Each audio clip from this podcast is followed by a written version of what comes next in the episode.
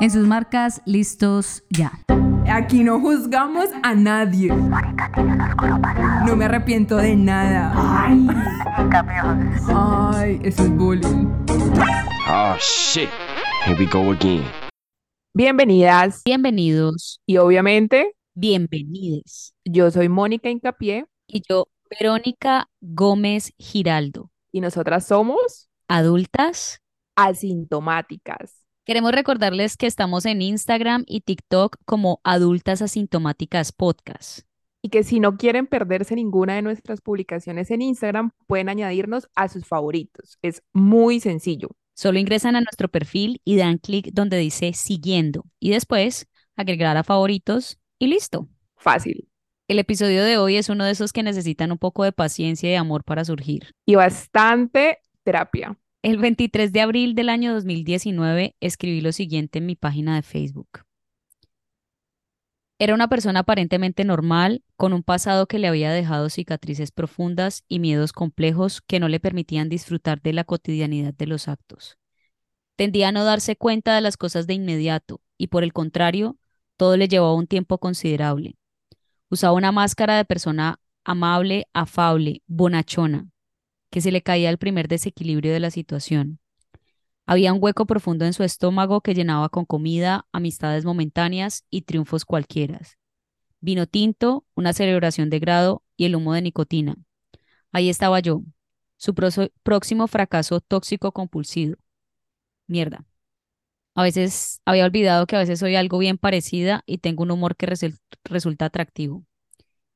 Entre el viernes del incidente y la noche que nos conocimos, el tiempo había transcurrido. Normal, se había ganado la confianza de mi mamá, de mis amigos y por supuesto la mía. Estaba en esa habitación por factores que yo misma desconocía. Salí de la, de la ducha con solo una toalla que me cubría de la completa desnudez. Al cerrar la puerta me di cuenta que estaba en la habitación. ¿Podría salirte? Me voy a vestir. Sí, claro, ya me salgo. Se escuchó el sonido de la puerta y yo estaba de espalda. En mi mente se había ido. Sin embargo, al voltear estaba allí. ¿Te he dicho lo sexy que eres? Esas putas palabras me pusieron en alerta. Intenté ir a la puerta sin parecer tan alertada, pero puta. Normal bloqueó la salida. Vístete normal. ¿Me das un abrazo? No, no, no, no. Dale, te abrazo y te sales de la habitación, ¿va? Abrazo forzado. Toalla la mierda. No, no, vení, no me asustes así. Normal pronunció una serie de palabras acompañadas de sus estúpidas manos. Y yo parecía un estúpido ratón cuando está acorralado.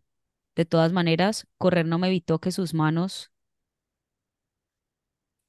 me rayaran la cabeza e incluso mis entrañas. Alejé sus manos cortantes lo más posible de mí. Dije no en voz alta cuantas veces pude. Ahora normal adaptó mi no. No es lo que estás pensando. Decía esto mientras se secaba las lágrimas y se convirtió en la víctima. Ahora la normal era yo. El episodio de hoy es sobre violencia sexual.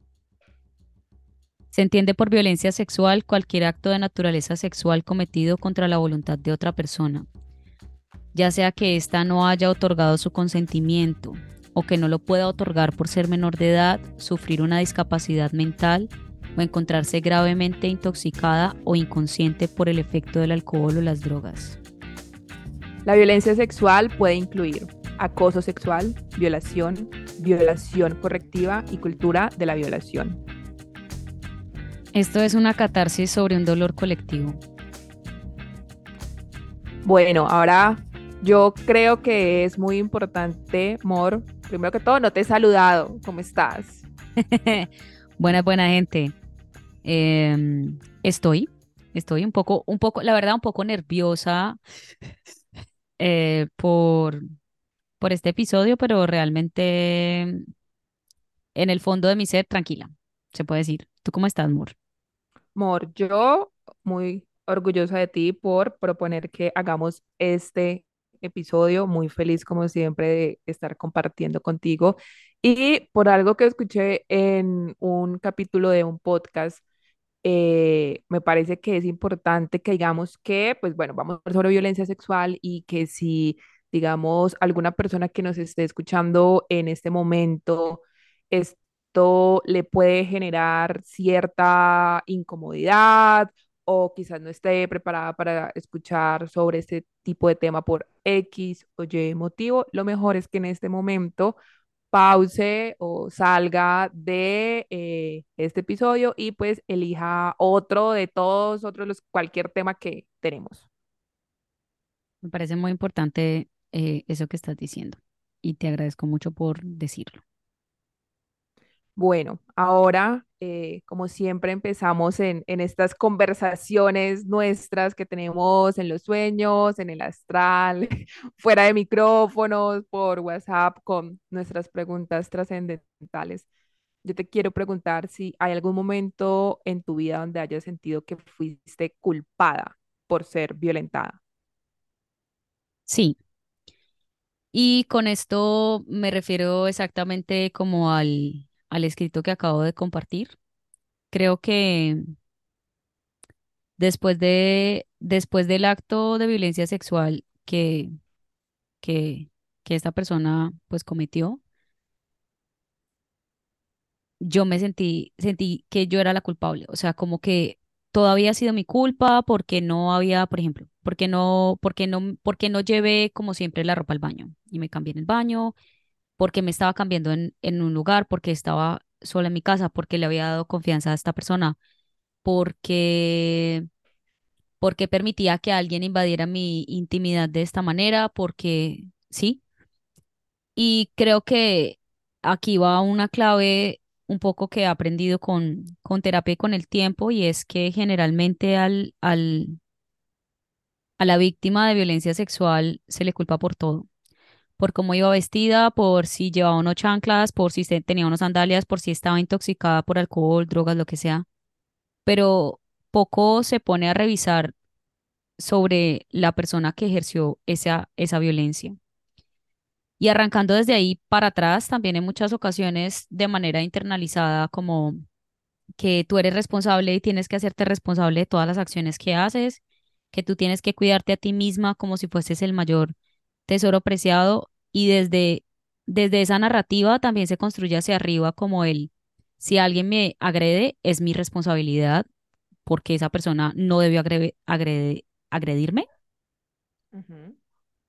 Entonces, sí, yo diría que, que, que arrancamos con, con con desde, no sé, desde la primera violencia sexual que, que alguna vez recibí cuando estaba bastante chiquita, hasta, yo creo que hasta hace poco que te conté la historia de, de este, de este señor que, que la gente no sabe, pero bueno, el caso es que yo fui a trabajar a un sitio y, y, a- y una persona me engañó a partir de ciertas cosas y quería obtener favores sexuales que en ese momento mm, me pude librar de la situación gracias a las diosas, a mis ancestros, a todas las cosas, pero de verdad que incluso después de eso yo quedo como, "Pero, ¿y a mí quién me mandó a ir a trabajar? Entonces creo que es una cosa que, que está allí. Fui culpada y me auto, eh, mi- me autoculpado por las voces de la sociedad, eh, por cualquier tipo de violencia, ya sea sexual o lo que sea, que, a la que sea como expuesta. ¿Tu humor? ¿Hay algún momento en donde te hayas sentido, sentido que fuiste culpada por ser violentada? Es que, mira que yo creo que mi proceso de introspección sobre eh, momentos en que he sido violentada ha sido como más como reciente. Entonces, yo creo que aún sigo como en ese proceso de, de descubrir momentos en que fui violentada de forma sexual, porque obviamente uno, eh, la, la misma sociedad se encarga, lo, lo que tú decías ahora, como de armar todo esto en donde la, la culpa siempre es de las mujeres y, y toda esa responsabilidad. Y más porque también hay como un, una gran carga en aceptar en que uno haya sido víctima. Entonces ahí es como, como ir pelando la cebolla y quitando capas y creo que por ahora estoy como en ese proceso de descubrimiento de, momentos en donde he sido violentada, pero como que así mm, de, los que digamos he sido, he sido consciente o como tipo cosas así de, de acoso callejero y todo y que he compartido con algunas personas, mm, no, no lo he sentido, no lo he sentido así como como tan de frente porque justamente lo, lo he compartido como con personas muy específicas que eh, han hecho la, como esta labor de, de reconocer como, bueno, estas son unas violencias en donde las mujeres no tenemos la culpa, en donde la, la sociedad pues eh, se encarga de crear estos imaginarios. Entonces ahí, ahí te di como una respuesta bastante tibia que a mí normalmente no, no me gustan, pero pues eh, sigo, sigo como en ese proceso. Mm. Pero me gusta mucho de lo que dices, eh, por ejemplo, las, la- los diferentes panoramas y entender que cada vez más hay más, hay una conciencia colectiva sobre las violencias, que quizás hace, no sé, hace cuatro o cinco años no había un auge tan profundo como lo hay ahora de Exacto. De cada vez más mujeres hablando, compartiendo, y a veces cuando uno escucha el, el testimonio de esta chica o de aquella chica o de aquella persona, uno empieza a reconocerse y uno dice, Ajá, ay, a- eso era lo que te iba a decir, porque así como hace cinco años no, no se hablaba justamente de eso, entonces el que se hable y que uno en el relato de otra persona que lo asume desde, mira, o sea, yo sufrí esta violencia, uno dice, uy, mierda, pero es que a mí me pasó exactamente lo mismo y entonces yo no me quería, pues no, no es que no quisiera, sino que no lo había visto de esa forma, sino que se había normalizado, porque cuando se habla de, de violencia sexual, eh, me parece que, que una palabra que siempre va a estar ahí muy presente es la normalización, sí, por lastimosamente.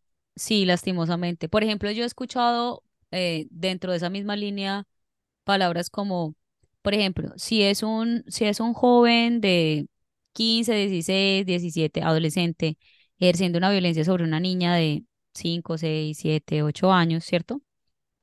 Es, yo he escuchado en, en mi entorno familiar palabras como, ah, es que sí, sí fue, sí, no, eso no se debe hacer, pero pues es que él es un hombre. Y los, y a esa edad ellos tienen mucha curiosidad. Entonces como que uno dice, bueno, como, ah, ok, ah, si hay, si hay una, o sea, mi dolor, perdón, ¿no? Pues lo que sufrí no tiene nada que ver, pues porque es que es un, es un hombre. Y como yo no voy a entender que es un hombre y que es que los hombres hacen eso. Sí, lo otro también es que eh, algo que se relaciona mucho es la, como que se apropian del discurso de la salud mental. Entonces dicen, no, es que el, eh, el victimario es una persona que es un enfermo mental. Y es como, no, no. Y eh, las feministas han sabido eh, como o sea, lo- lo- supieron decir como los abusadores son hijos sanos del patriarcado, por todo esto que, que hablamos sobre la cultura de la violación y todo eso. Y bueno, cuando se apropian también de esos discursos, por un lado, es para que rebajen condenas cuando se ha podido, eh, pues, como establecer una ruta legal, de lo que ahorita también hablaremos. Y por el otro, porque es muy fácil quitarse como como, como echarle el guante al otro, ¿no? Entonces, como, ah, no, no, no, esos son los enfermos, esos son los locos, y ya, eh, yo no, yo no soy loco, o eso es un caso así como uno de mil, como cosas así, es como que, mm, no, desde tu comentario en donde dices, por ejemplo, que las mujeres se lo buscaron, o comentarios como, es que si una mujer se queda con el marido que le pega su culpa, ahí tú estás poniendo tu granito de, de arena en, en toda esa normalización de la violencia.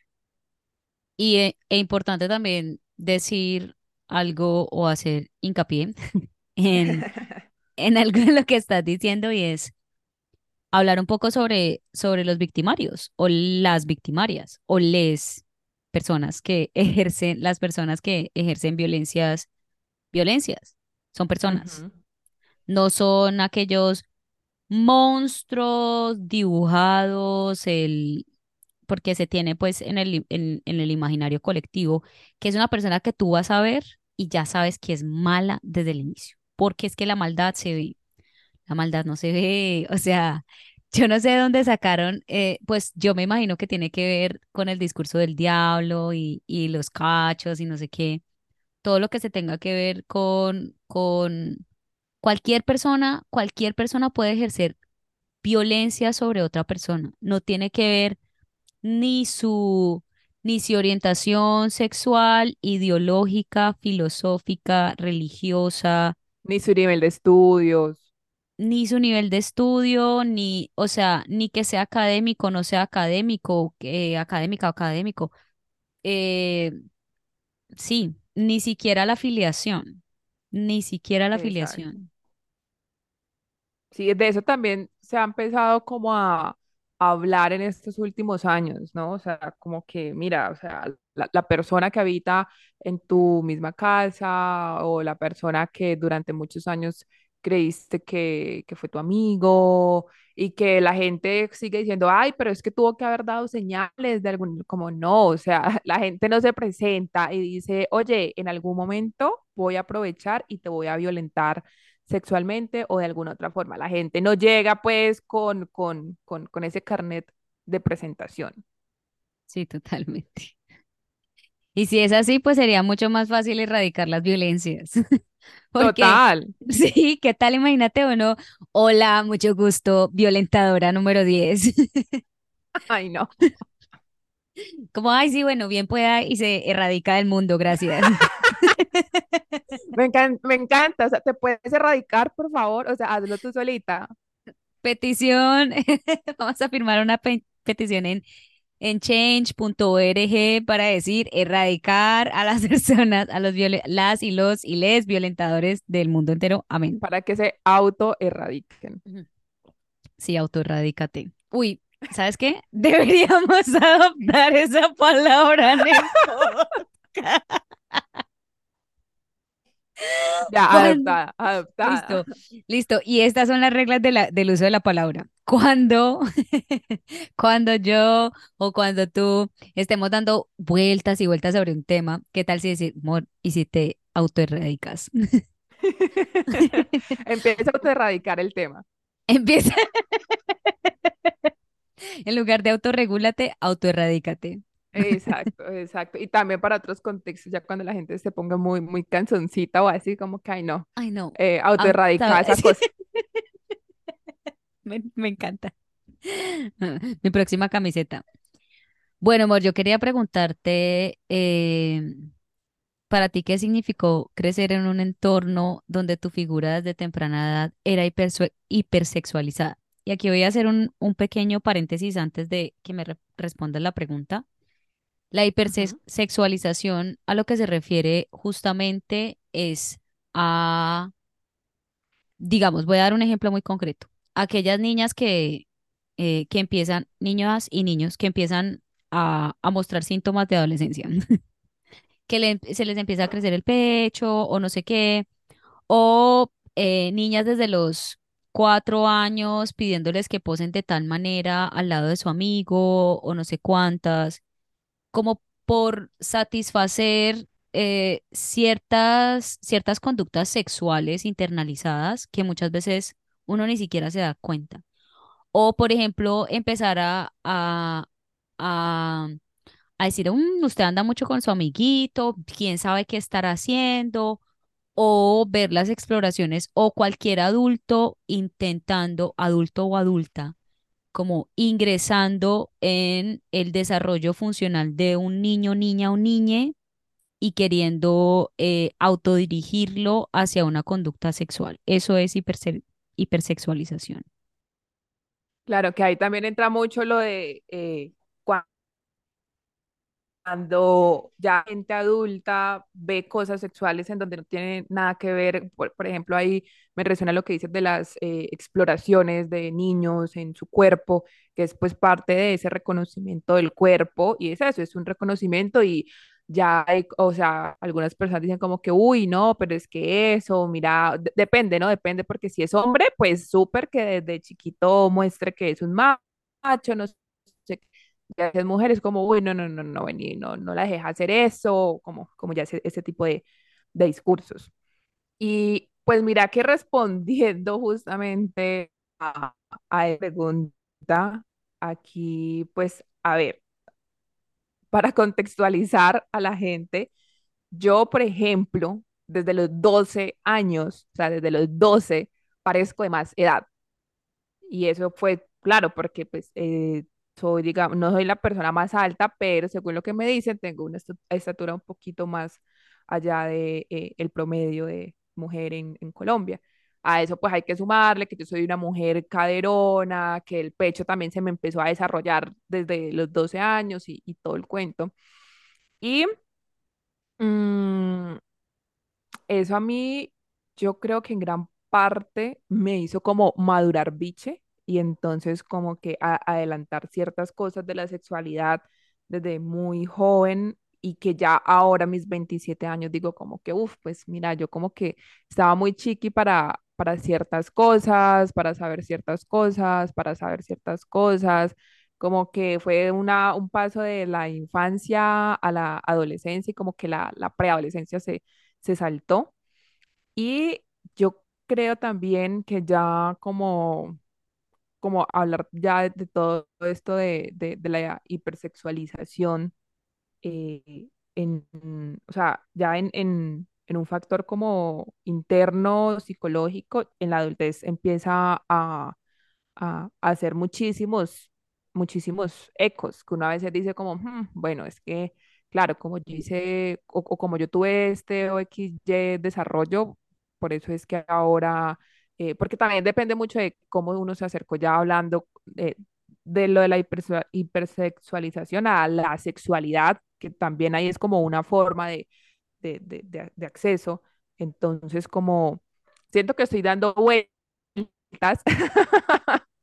en la respuesta, porque igual, como te decía al, al principio, mis exploraciones sobre esos efectos ahora siguen estando ahí, siguen, siguen como, como estando ahí.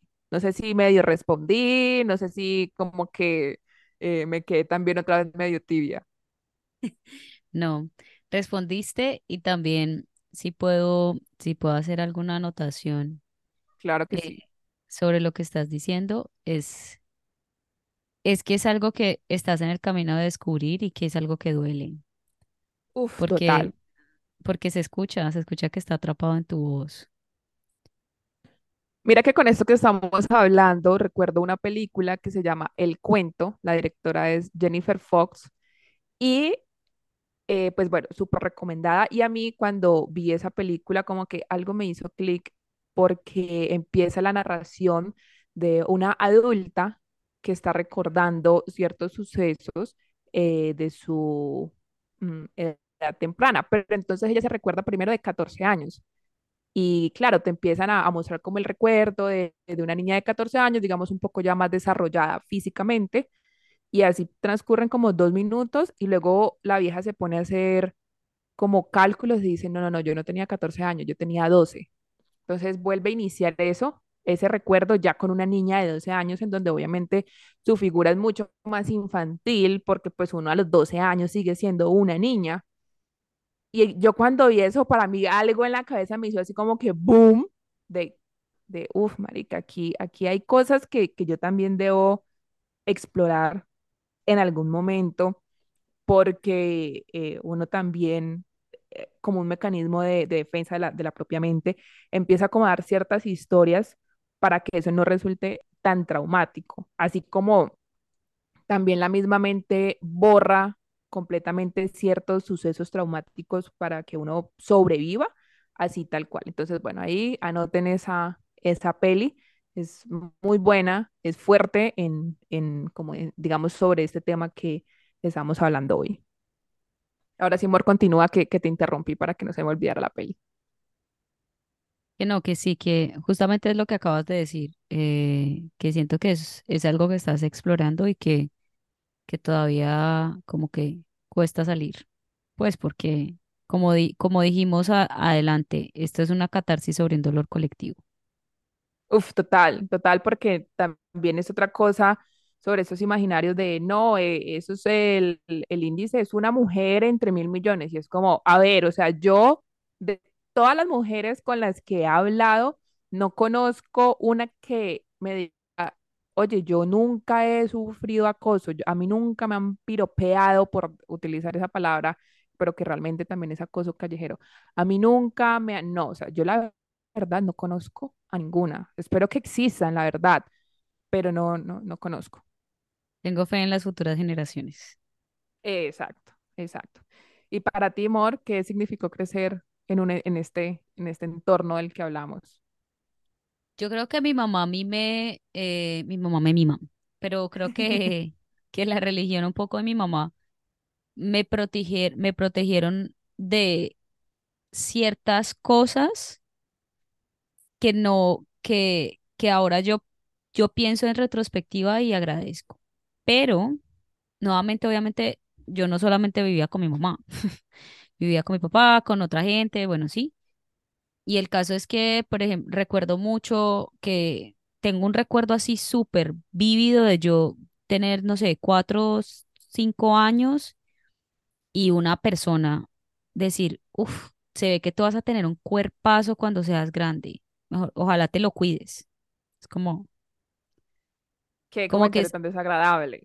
y es una palabra que, y es un comentario que no, pues obviamente mi, mi cabeza que recuerda tantas cosas de manera tan clara, pues es una, es una frase que no se me va, y es como, uff, ahí, y porque hay que ponerle una, porque hay que ponerle una, una cosa tan fuerte a, a, no sé, a una niña. Claro, ¿y por qué se tiene que estar comentando? Primero, en el 2023 sabemos que uno no está hablando sobre cuerpos ajenos y esto se, o sea, hay que ponerle muchísimo más énfasis cuando pues son cuerpos de infantes y Mm. que, o sea, es de gente que nada, nada tiene que ver y es como, como en ese contexto. Total, y, y es, es importante que los recursos que se tengan a mano también, ¿no? Para cuidar las infancias. Es que es muy importante cuidar las infancias.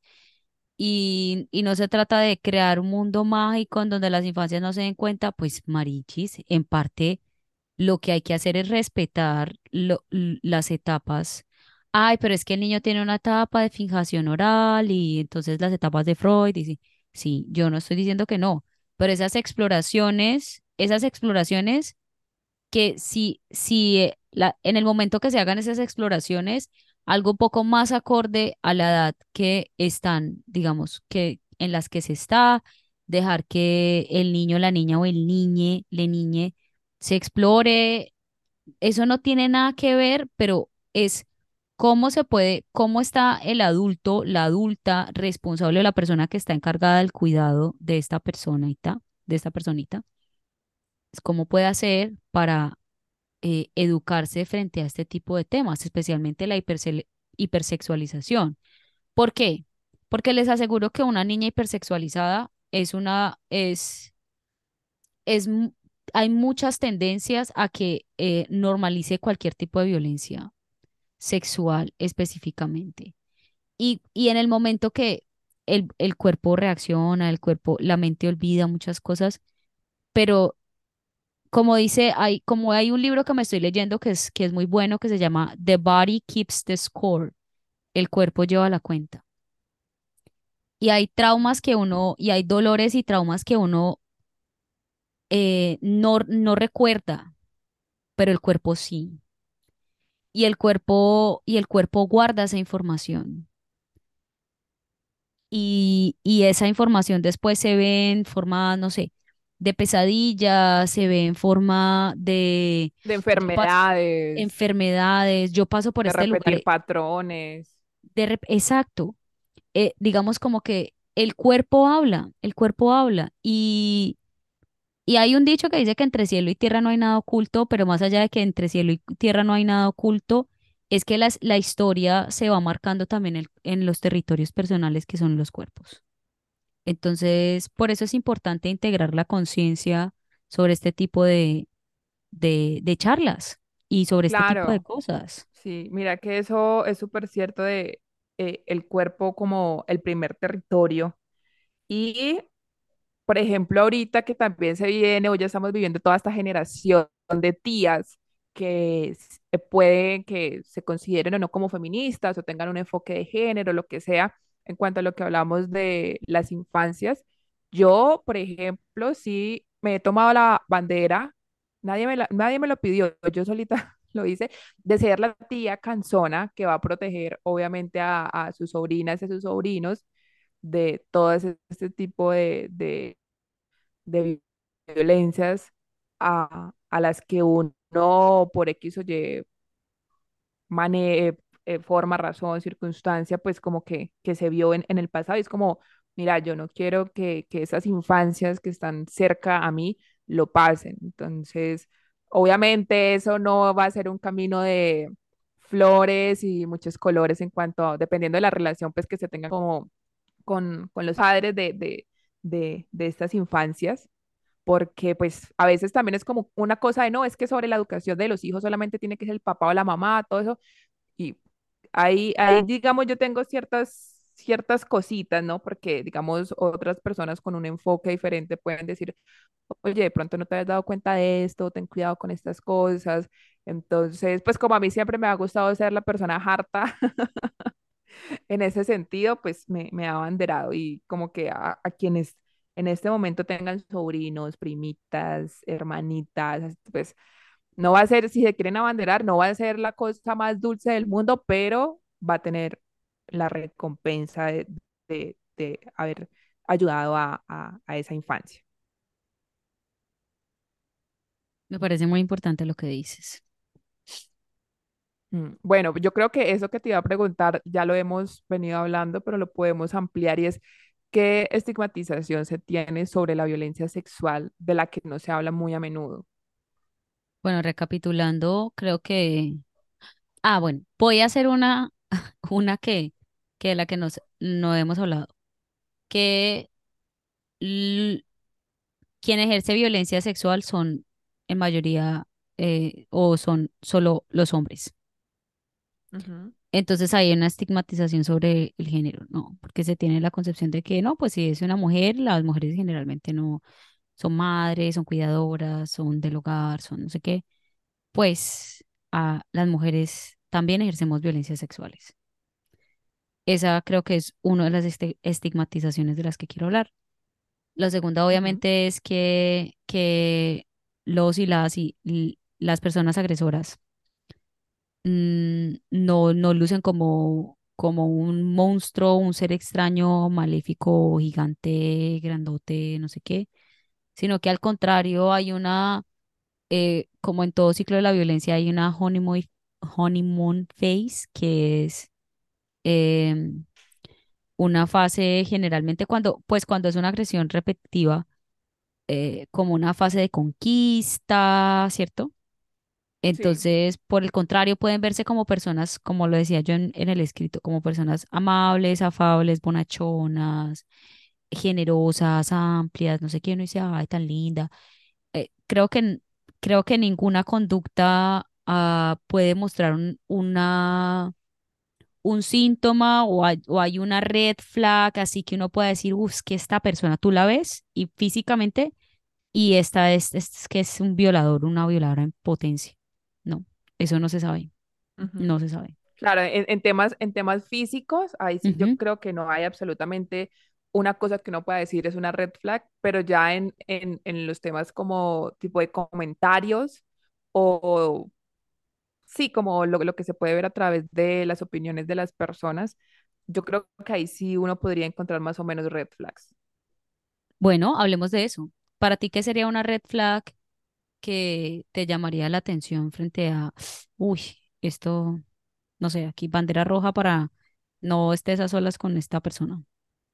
Mira, para mí, desde lo que decía ahorita, desde el simple hecho de que, que parece algo como muy simple, pero de trasfondo tiene toda esta cultura de la normalización de la violencia contra las mujeres, es cuando sale una noticia de un abuso, ah, no, pero es que ella tuvo la culpa. O sea, yo escucho que una persona dice eso y, o sea, hasta nunca, yo esa persona no la va a tener ni siquiera en mis redes y si por X o Y motivo tengo que compartir espacios con esa persona porque es un compañero de trabajo, de estudio, de lo, lo que sea, pues mantengo como toda la, la distancia y la gente dirá, ay, pero es que vos sos una exagerada. No, no, o sea, eso también hace parte como de, de mi posición como, como mujer, de yo no voy a permitir en mis círculos de una persona que esté culpando a otra por porque a, otra persona decidió que tenía el derecho de, violentar su, su cuerpo, su persona.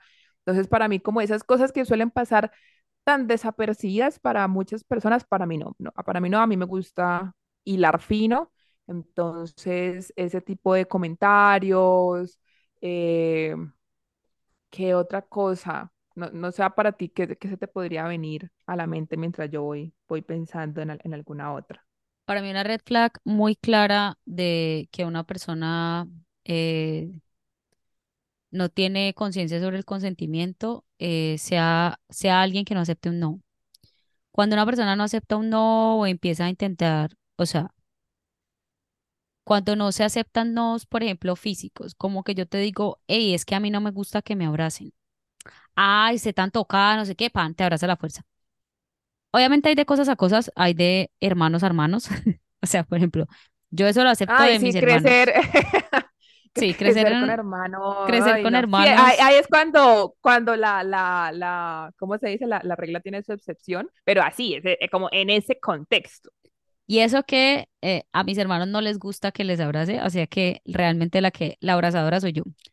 Entonces, en ese caso, pero por ejemplo, una persona que no entiende, que no entiende por qué un niño no tiene que, si tú le saludas, no tiene que darte beso, para mí es, uh, está- o sea, ¿por qué no, por qué no estamos entendiendo los límites de, o por qué tienes que hacer que alguien haga esto?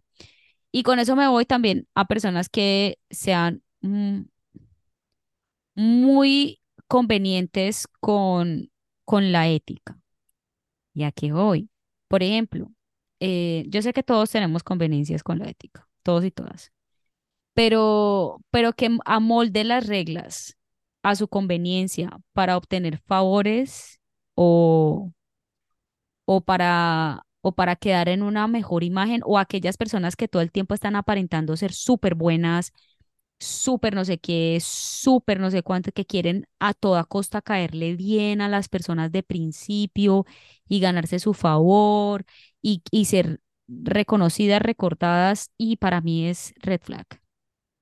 Sí, eso en, en, en, todos los aspectos de la vida, no solamente como que una persona pueda hacer o ejercer cierto tipo de violencia, sino como a mí también esa de, de, de la persona que quiere que, y se esfuerza por ser agradable, pero porque quiere como sacar algo de eso o tener esa imagen y que entonces quiere caerle bien a todo mundo y, ser amigo de todo mundo, porque recuerden que el que es amigo de todo mundo no es amigo de nadie, para mí también es como fuera, o sea, tú aquí no entras. Y, y también me refiero justamente a esas personas que buscan, o sea, la combinación de buscar agradar y al mismo tiempo buscar todo el tiempo, buscar eh, como tocar, como tocar, como, como abrazar, como cruzar los límites, como no es que yo no quería, ay, tenga en la boca. No, es que no, como ni siquiera, ni siquiera escuchar lo que se está diciendo. Creo que ese puede ser una gran red flag. Sí, sí, sí, sí, eso, eso es cierto. También como, por ejemplo, la, todo esto que tenga que ver con el acoso callejero, o sea, que tú vayas, yo qué sé, con un amigo o con, yo qué sé, saliste por la, por, con un compañero de la universidad a abordar el transporte y entonces que pase una vieja y entonces el man le chifla o le dice algo, o sea, eso a mí también me parece una cosa súper problemática, súper alerta roja, es como, oye, no, o sea, ese, ese tipo de cosas no, no se hacen. Entonces, como que de lo mínimo, o sea, de lo micro, uno se puede hacer una idea de lo que pasa en, en lo macro. Y como a mí la verdad no me interesa confirmar esas cosas, yo por eso a, la, a, a las primeras es, es bye. Vete a la primera. Exacto. Bueno, creo que, que ahí cubrimos un poco sobre eh, red flags. Y hablando de colores, yo quería preguntarte para ti, ¿qué es una zona gris?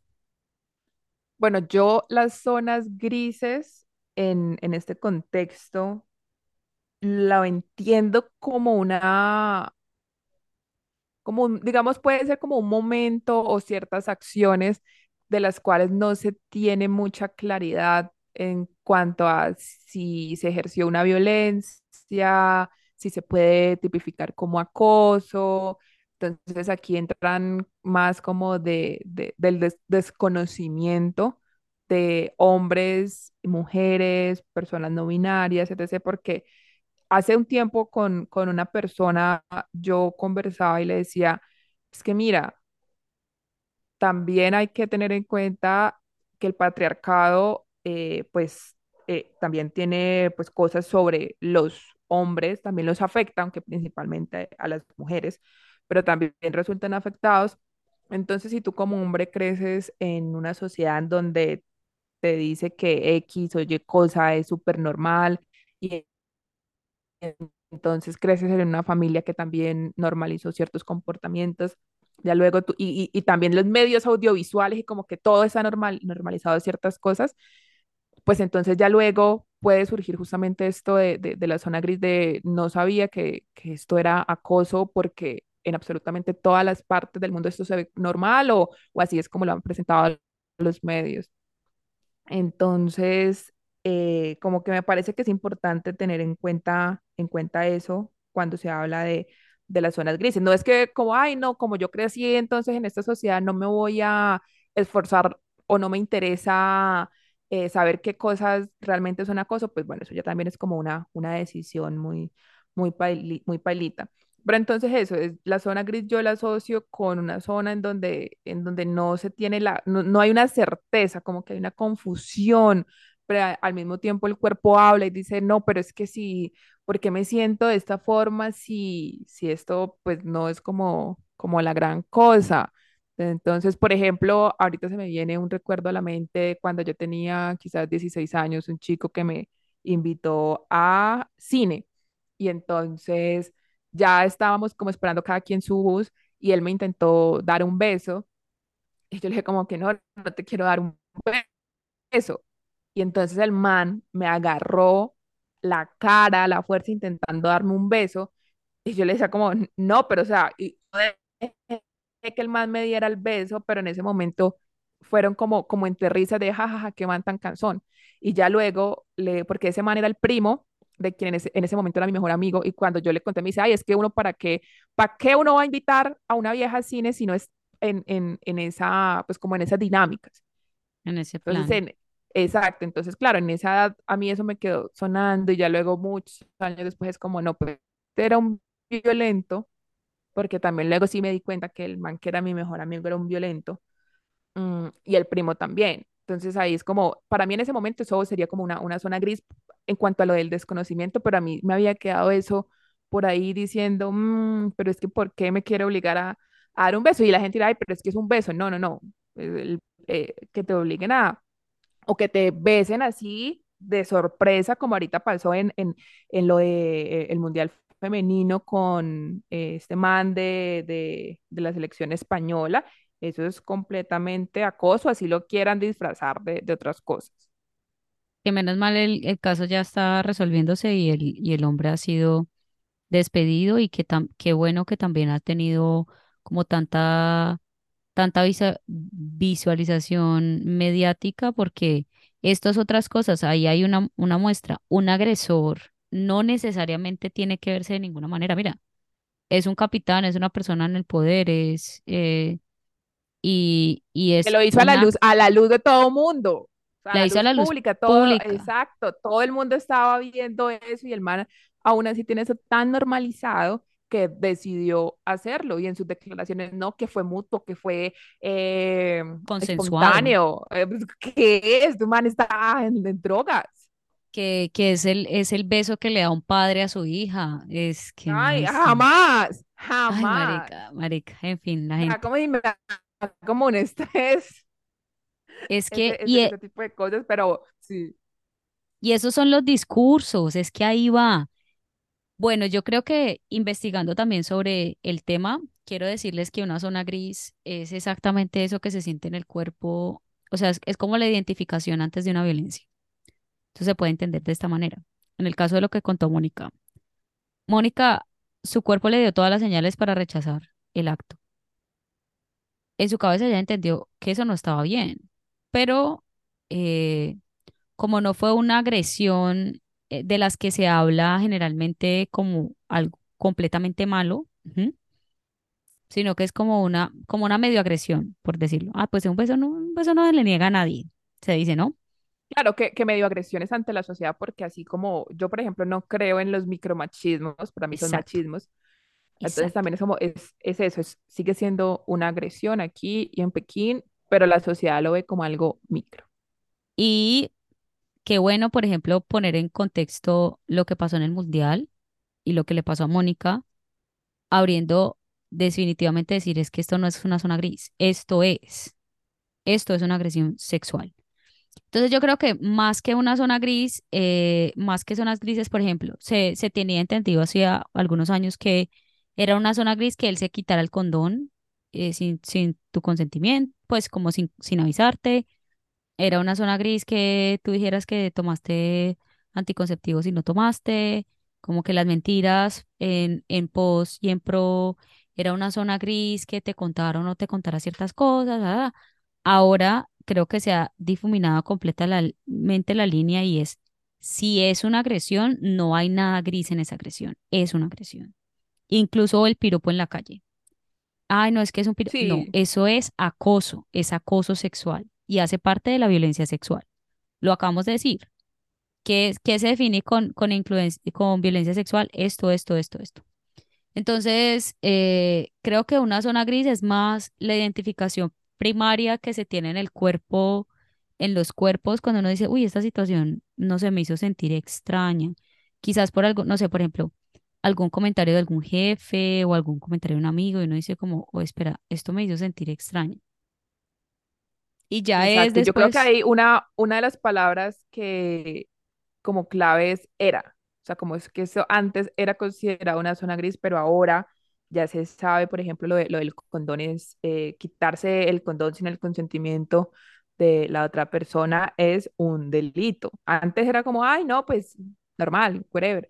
Pero no, entonces sí me parece bastante interesante esa, esa palabrita ahí apenas de, de tres letras de, de era. O sea, es que siempre ha sido pero la, justamente lo que hablamos de lo de la sociedad, cómo, cómo lo empieza a ver, y ya claro, pues ya se empiezan a tomar medidas eh, judiciales y demás.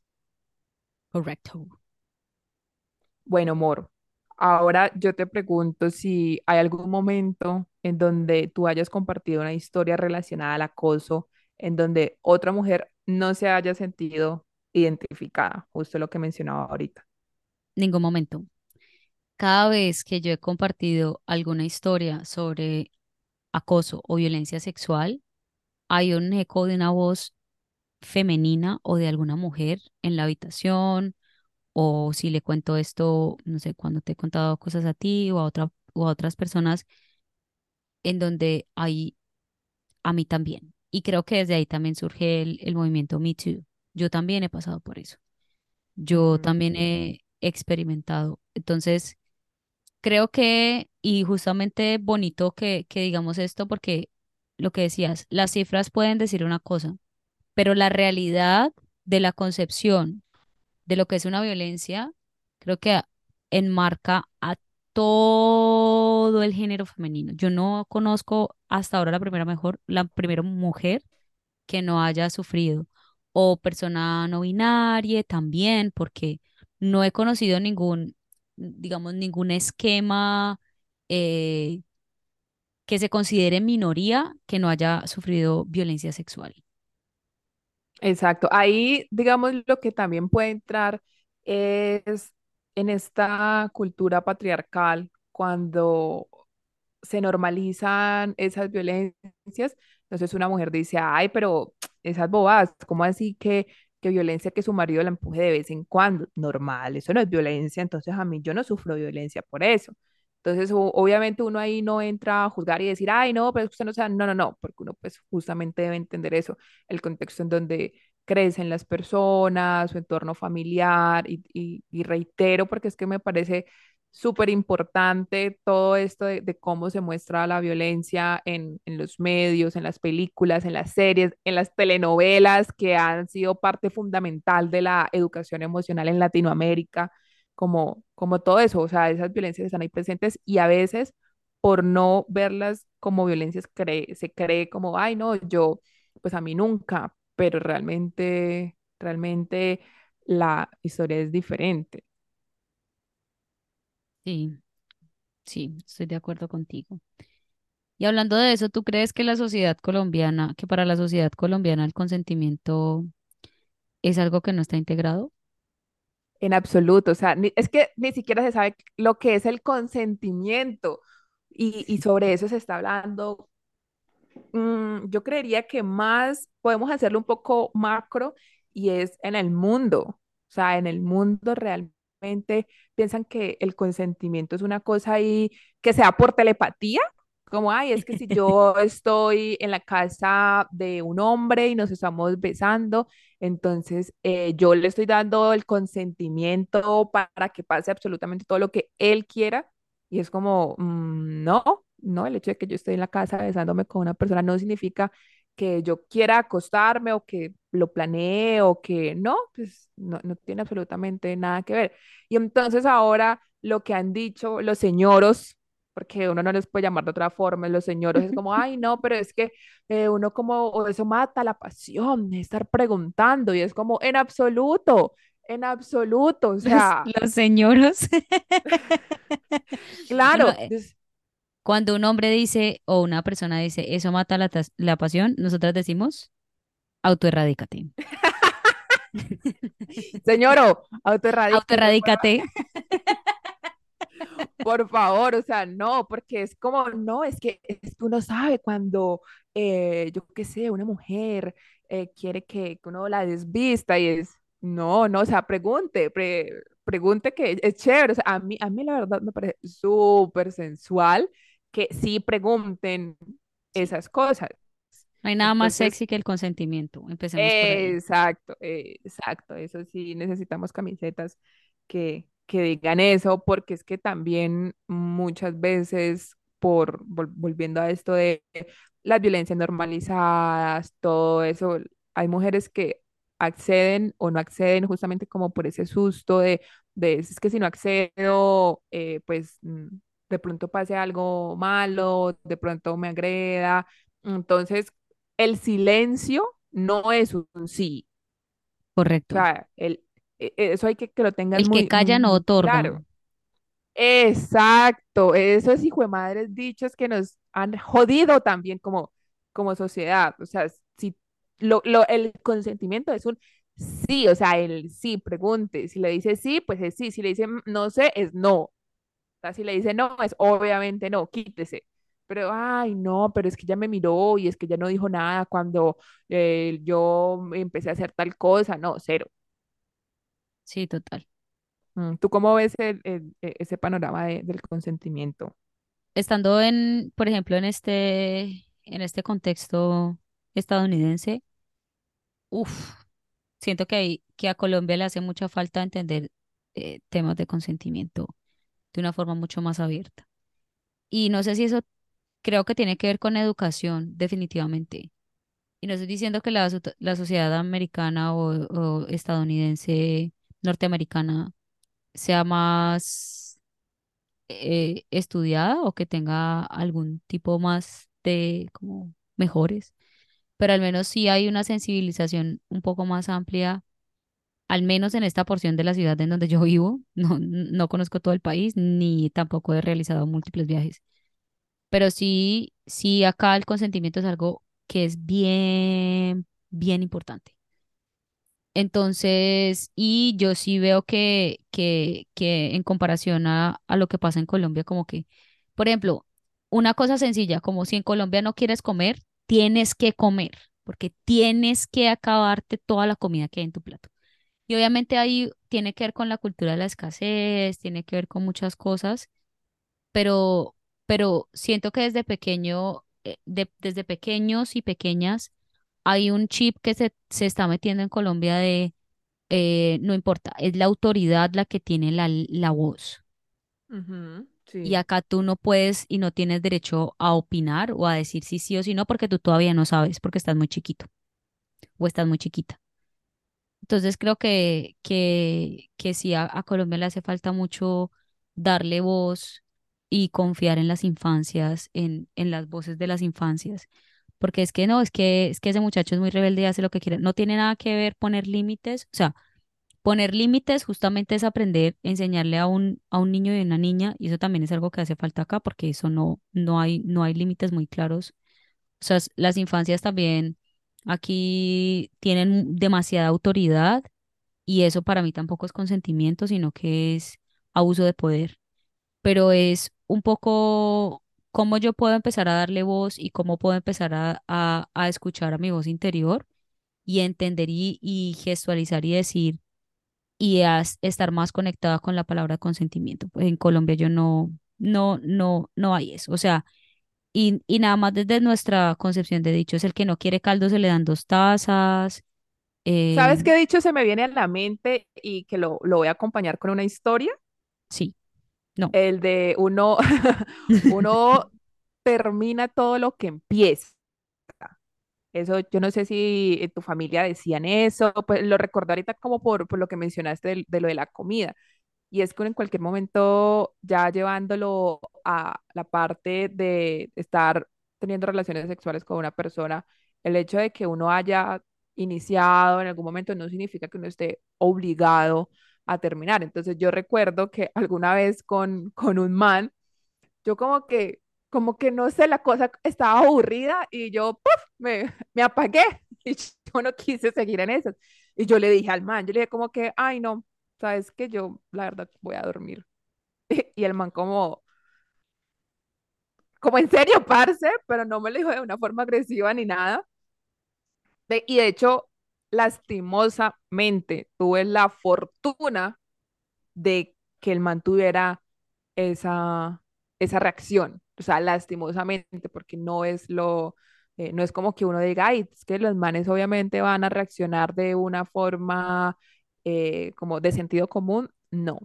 Eh, y entonces, pues al man le tocó como terminar solito y ya, y luego nos a dormir. Pero entonces, por ejemplo, justamente... eh, recordando a este personaje que fue mi mejor amigo en el pasado. Él me contaba la historia de un amigo de él que había ido a motelear con una nena. Y en el motel, pues eh, ellos se metieron que al jacuzzi, no sé qué, ta, ta, ta, y la vieja como que se acordó del exnovio, una cosa ahí toda rara, y pues, pues no quiso hacer nada, entonces pues que eh, eh, no pasó nada. Entonces, ¿qué pasa? Eh, esta, este personaje, que en algún momento ya mi amigo dijo, es que no, la chimba, ¿cómo así? Uno ya pagando el motel. Se habían metido al jacuzzi, o sea, como diciendo que ya entonces por eso tenía que pasar absolutamente todo. Y esta vieja no le dio nada, no, la chimba, a mí no me hace esa. O sea, entonces, como que ahora, ya muchos años después, uno dice, o sea, yo digo como, pues entonces en caso de que ese mal hubiera pasado, ¿qué? ¿Habría abusado de esta persona o, o, o qué diablos? Sí, total. Y es exactamente, creo que esas palabras que estás acompañando es, se tiene muy, se tiene muy internalizada en Colombia la transacción dinero-sexo, mucho. Que si tú llevas a una chica y, y todavía pasa, o sea, todavía está en el, no, marica, es que ya la llevas a cenar y ni, ni un beso, ¿no? Que por, o incluso acá, ¿no? Es como, eh, vo- voy a contar brevemente sin decirles, sin decir el nombre de mi amiga, pero Hace poco una amiga estuvo saliendo, salió en dos ocasiones con un, con un chico y, y ella en la, la primera cita pues no estuvo muy interesada con él, en él, pero quería darle una oportunidad para la segunda cita. Se fueron a una segunda cita. El man, el man como que, bueno, dijo que sí, que gracias y ella no lo quiso, o sea, ella no lo quiso besar. Después en la noche. El chico le mandó un mensaje larguísimo diciendo que ya era una aprovechada, que para qué estaba en las redes, para qué estaba en las aplicaciones, si no tenía interés eh, en explorar románticamente, que era ya- que ya lo único, en lo único que tenía interés era en salir a comer gratis, que así no se comportaba una, una persona, que eso era una falta de respeto para no sé qué. Entonces como que uno dice, ay, marica, o sea Ah, entonces ella le que la, la cuestión, entonces el man le mandó su cuenta, o sea, lo que, lo que costó haber salido con él los dos días. Mi amiga dijo, la chimba, yo le voy a pagar, le pagué, le, le mandó el dinero y lo bloqueó. Y es como, como que uno dice, es increíble que todavía haya esa concepción de, si yo te saco, tú me tienes que dar algo sexual. Si yo te invito es O, o esta, o este imaginario, o este imaginario, por ejemplo, de que aún yo lo sigo escuchando, es, ¿para qué más va a salir uno con una hembra? Y uno es como, eh, pero vení, o sea, el, el contexto de, tú puedes invitar a salir a alguien porque quieres compartir, porque quieres tomarte un café en esto de, de, de, de amistad o algo así, como- y, y, y, y te quedan viendo como amistad entre un hombre y una mujer, eso es imposible. Y uno, Mm, Bye. E- Eso también me parece, me parece como, como una red flag, ahora que lo digo, que una persona eh, diga que, que entre un hombre y una mujer no puede haber una amistad. mm, ah, O sea, yo, amigos hombres heterosexuales, amigos, amigos, o sea, son así como contaditos.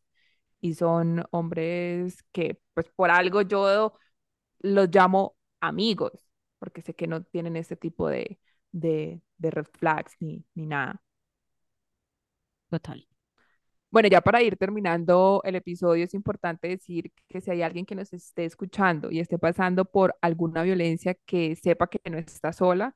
Y también aquí hay tres puntos que puede tomar en caso de, de ser una víctima. Sexual. Entonces hay tres rutas. Está, la primera es la ruta de la salud. eh, y es importante en esta ruta resaltar los siguientes aspectos. Un caso de violencia sexual deberá ser atendido siempre a través de un servicio de urgencias, independientemente del tiempo transcurrido desde el suceso. Si aún no han transcurrido más de 72 horas, en los casos donde ha habido contacto sexual, se podrá proporcionar profilaxis para disminuir el riesgo de contagio de infecciones de transmisión sexual, VIH, y además de anticoncepción de emergencia para reducir el riesgo de embarazo, y aún se posibilita la toma de material probatorio. En esto radica la importancia de activar la ruta de salud de forma inmediata una vez se tenga conocimiento del evento.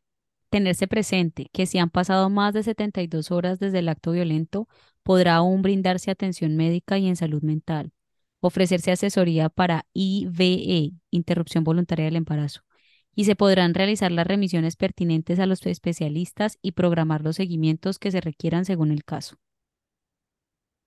También la ruta de justicia Espérate, ¿esto cómo se lee? Sí, Ruta de justicia, el desarrollo de esta ruta. Ajá, ruta de Sí, sí, justicia. sí. Ajá, perdón. El desarrollo de esta A, ruta. B. Sí. Espérate, espérate. Ahí va. Ya. Ruta de justicia. El desarrollo de esta ruta se da a través de la Fiscalía General de la Nación, Centro de, Ate- de Atención a Víctimas de Violencia Sexual, CAIVAS. Este proceso procura garantizar a la víctima sus derechos a la verdad, la justicia y la reparación. ¿Y qué hacer para activar la ruta?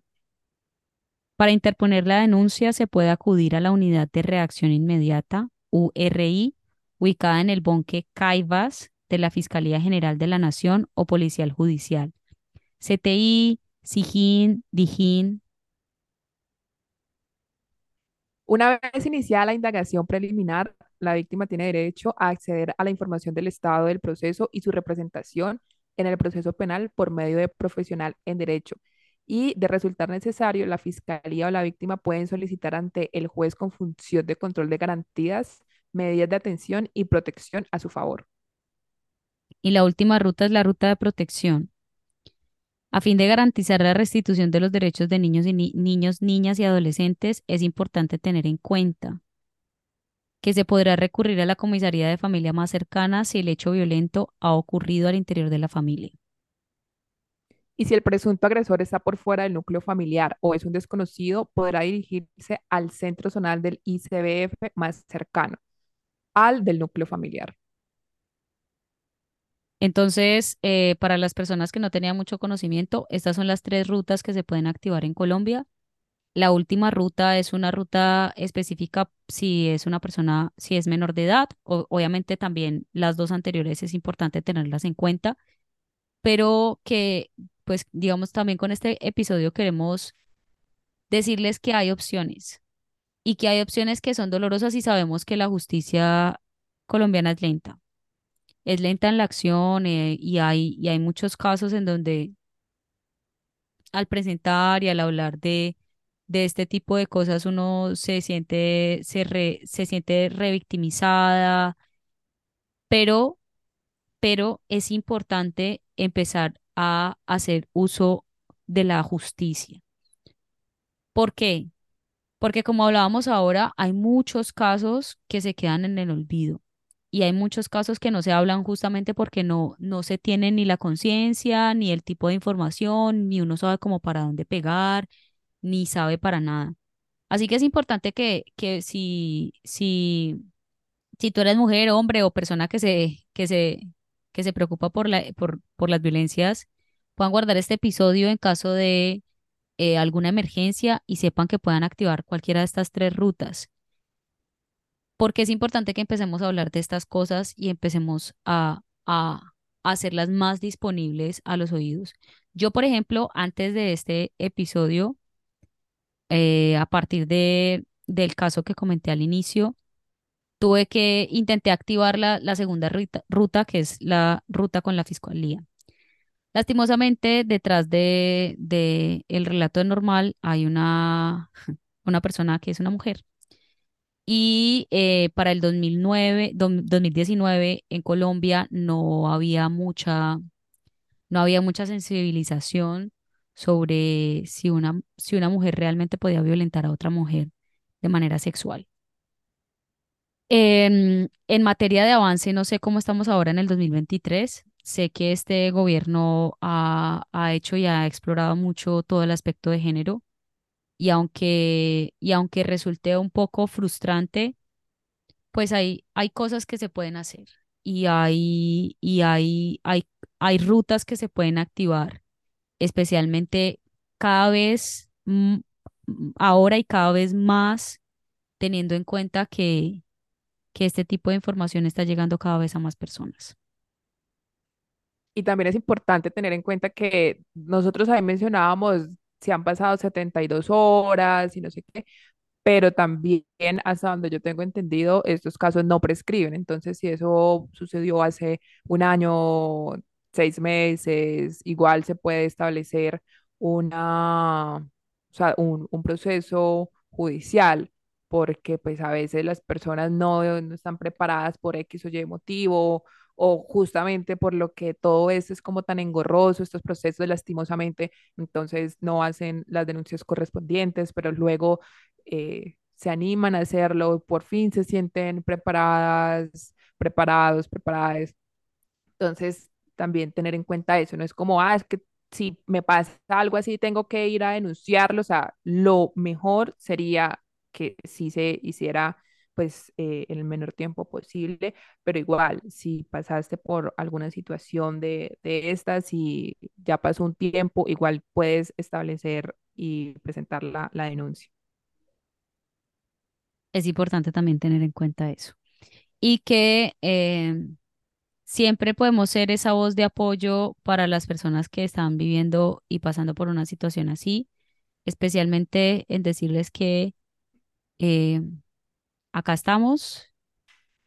eh, si eres, si eres una mujer que está pasando por una situación o un hombre o una persona no binaria, acá estamos. Nosotras también, eh, este podcast también es, sostenemos estos dolores y pues nada, realmente volvemos a decir, esto es un dolor colectivo y que poco a poco yo tengo mucha fe en que hablando cada vez más del tema, sensibilizando un poco más eh, a las futuras y presentes generaciones, vamos a empezar a, a ir sanando este dolor de manera colectiva. Agradecemos a todas las personas que han decidido quedarse hasta el final de este episodio. Gracias a Mónica por ser no solo mi amiga, sino mi persona, por ser la persona que, que me apoya, me sostiene, me alegra los días, la existencia. Gracias a ustedes, eh, quienes están escuchando detrás. Gracias a ti, Mor, por permitirme ser esa persona y gracias a ti también porque eres la persona en la que yo más confío. No.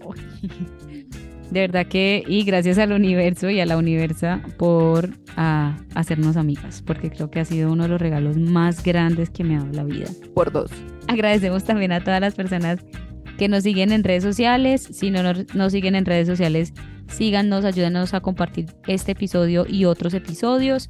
Ustedes saben que acá estamos para eh, reírnos, llorar, crecer, etcétera, etcétera, etcétera. Nosotras somos adultas asintomáticas. Un abrazo, se me cuidan. Pico y chao.